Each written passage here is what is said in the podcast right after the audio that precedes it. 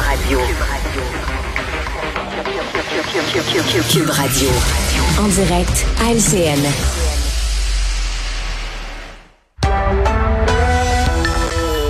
C'est le moment d'aller rejoindre notre collègue Philippe Vincent Foisy. Salut Philippe Vincent. Salut Audrey.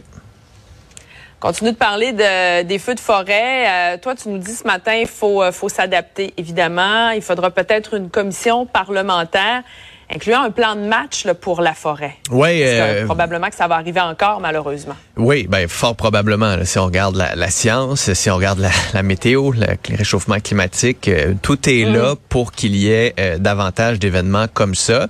Puis on en parlait pendant euh, les inondations aussi, le fait qu'on n'avait pas de plan d'ensemble, qu'on n'avait pas de vue d'ensemble sur quels étaient ouais, les problèmes, qu'est-ce que, quelles infrastructures avaient besoin d'avoir des investissements à très court terme, quelle ville avait besoin d'avoir des investissements de plus de protection qui était le plus à risque? On n'a pas cette vue d'ensemble-là et visiblement, on l'a pas non plus euh, pour les feux de forêt. Donc, on en entend certains, notamment euh, Christian Messier dans les lettres ouvertes ce matin, qui dit ça prendrait un plan euh, Marshall pour la forêt. Donc, avoir une idée de comment on aménage notre forêt. C'est quoi l'objectif d'aménager la forêt? Est-ce que c'est d'avoir une plus grande rentabilité à moyen terme, par exemple, pour les compagnies forestières? Est-ce que c'est d'avoir une forêt qui est plus résiliente, capable, au contraire, d'endurer des feux de forêt, mais qui aurait peut-être des essences de bois qui sont moins rentables pour les compagnies? Est-ce que c'est de protéger la biodiversité? Le plan du caribou là, devait arriver dans les prochains jours, puis à cause des feux de forêt, ben, va devoir être revu dans son mmh. entièreté. Donc, il y a toute cette question-là juste pour l'aménagement de la forêt.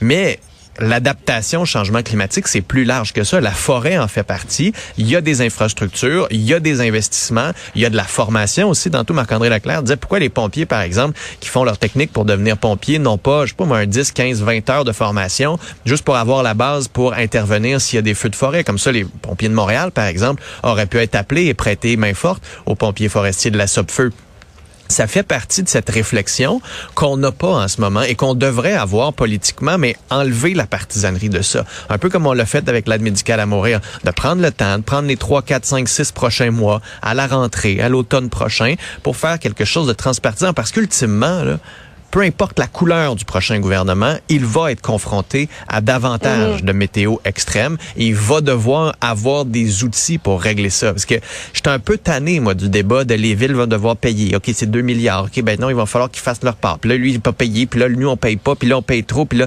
hey, c'est le même contribuable. C'est le même contribuable qui va payer pour l'adaptation au changement climatique. C'est le même contribuable qui va payer si on s'adapte pas puis que ça va nous coûter plus cher. Il serait temps là qu'on commence à se réveiller, qu'on enlève les petites chicanes de clergé là, puis qu'on commence à travailler tout le monde ensemble dans l'objectif que comme contribuable ça nous coûte moins cher en bout de ligne et qu'on puisse nous protéger, que ce soit notre patrimoine. Si je regarde les chalets brûlés en une journal de Montréal, je pense à tous ceux là, qui ont eu des inondations, qui sont encore dans les réparations, aux gens de Gatineau qui en ont vécu quoi? Trois dans les dix dernières années. Les derechos, c'est à un moment donné, ces gens-là vivent aussi des drames humains, puis il faut protéger notre monde, et ça, c'est le rôle des politiciens.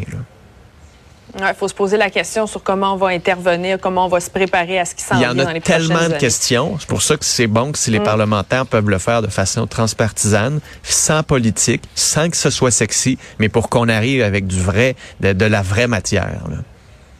On va souhaiter que ça se fasse, Philippe Vincent. Parlons maintenant du débat sur l'interdiction d'une conférence sur l'avortement. Est-ce que Québec a outrepassé ses pouvoirs? Ben, c'est une, c'est une bonne question. Tu vois, Québec solidaire le Parti québécois, qui avait d'abord appuyé la position du gouvernement, ont fait un 180, puis ils disent, ah oui, non, là, on a un enjeu. Euh, ça, les questions qui ont suivi l'annulation de cette conférence-là montrent qu'il y a un problème dans la mesure où il y a la liberté d'expression qui est protégée par la charte, il y a la liberté d'association, liberté de religion. Euh, et la question qui se pose, c'est que là, on nous dit que ça va être pas mal au cas par cas, on va le décider. Est-ce qu'on veut vraiment que la ministre se mette à gérer chaque conférence? Euh, elle va se baser sur quels critères? Parce que ça aussi, c'est une grosse question. On peut tous être d'accord avec celle-là, parce que je suis sûr que dans le public, on est d'accord. Ça n'a pas de bon sens que ça se fasse au Centre des congrès de Québec, qui est un organisme gouvernemental. Ouais. Ils peuvent le faire ailleurs. vite de même, ça a l'air bien. Mais quand tu grattes puis tu regardes le principe, ben on va interdire qui maintenant? Qu'on va interdire, par exemple, les, les laïcs qui veulent, par exemple, interdire les signes religieux, donc interdire à des gens d'avoir un emploi? Est-ce qu'on va euh, interdire les médecins qui veulent le confinement, donc on va enlever des droits à certaines personnes pendant des, des, des, des, des épidémies, des pandémies? Est-ce qu'on veut interdire aux écologistes, par exemple, qui voudraient restreindre l'utilisation de l'auto? Est-ce qu'on veut, euh, je sais pas moi, restreindre à certains groupes qui veulent pas que des hommes blancs aient des jobs? C'est quoi le critère? avant, il y a le critère, ben, c'est haineux mm. ou fomenter du terrorisme ou ben ça, vous n'y avez pas Mais là, on amène un critère de valeur alors qu'on n'a pas des valeurs claires établies, puis les valeurs sont souvent en contradiction. Est-ce que la liberté d'expression est plus importante que l'égalité homme-femme?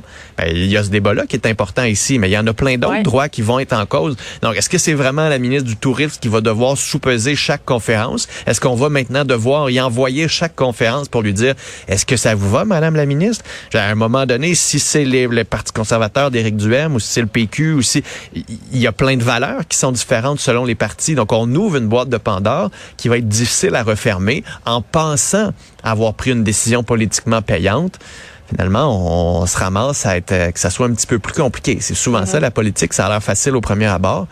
Quand tu commences à gratter, c'est plus compliqué que ça en a l'air. Ouais, Peut-être un précédent un petit peu dangereux là, dans ce cas-ci. Voilà. Merci, Philippe Salut, Audrey.